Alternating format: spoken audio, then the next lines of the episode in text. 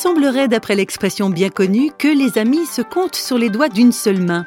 Mais réflexion faite, n'y aurait-il pas tout de même quelques exceptions à la règle? Éric Jaffrin a justement fait l'expérience d'un formidable élan de solidarité de la part de nombreux amis alors que sa santé était mise à rude épreuve. Consultant et conférencier, Éric Jaffrin est spécialiste du concept du don et du marketing non marchand. Il s'exprime d'ailleurs régulièrement à ce sujet dans les médias. La parole étant l'un de ses principaux outils de travail, on peut imaginer à quel point il a été déconcerté en apprenant qu'il était atteint d'un cancer de la langue. Lorsque je suis sorti du cabinet de l'ORL qui m'a dit que j'avais un cancer, je me suis gratté la tête et dit bon, euh, je fais quoi avec ça?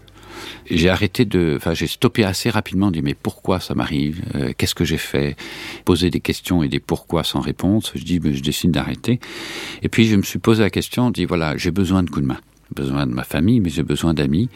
Et ça a été extrêmement dur de prendre cette décision de dire je vais écrire à mes amis. Je me dis mais qu'est-ce qu'ils vont penser de moi? De toute façon, ils ont d'autres soucis. Je peux me débrouiller tout seul, etc.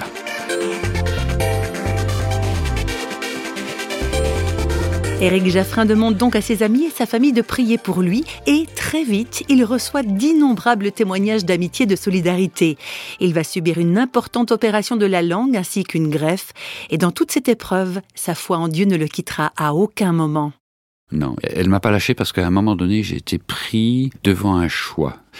Juste après l'opération, j'ai eu deux graves euh, crises et j'ai failli rester à mourir puisqu'il y a eu une hémorragie interne et puis après il y a eu un autre problème euh, au cou. Enfin bref, ma tête elle a doublé de volume. Enfin, paraît que c'était pas beau à voir. Et peu de jours après, je sais pas, je pense que je dormais. J'avais l'impression d'être dans une scène, une scène de théâtre, et c'était, j'avais le choix d'être en colère, d'en vouloir à tout le monde, ou de me laisser guérir, c'est-à-dire de m'abandonner. Et c'est terrible parce que s'abandonner quand on n'est pas bien, on a plutôt envie de faire le contraire, c'est-à-dire on a envie de s'accrocher. Et j'ai vraiment eu ce sentiment, sans vouloir être un mystique, hein, mais j'ai vraiment le sentiment que c'est comme si je parlais à Dieu ou que Dieu me disait, est-ce que tu es prêt à, tout te donner, même ta maladie, même ta faiblesse?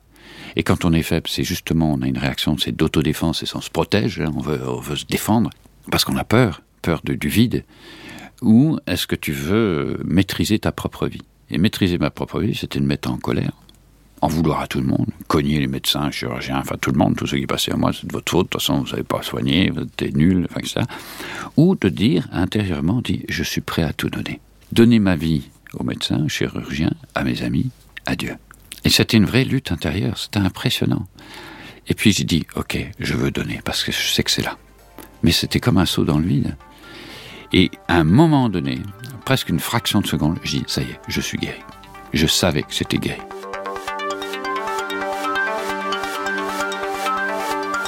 Je crois que j'étais guéri intérieurement, physiquement, grâce à Dieu. Et grâce à ses amis, et grâce aux chirurgiens, aux infirmières. C'est un peu comme ça que j'ai vécu cette guérison où, tout était une question de relation, de lien avec les uns et les autres. Et ça, c'est un conseil que je donne.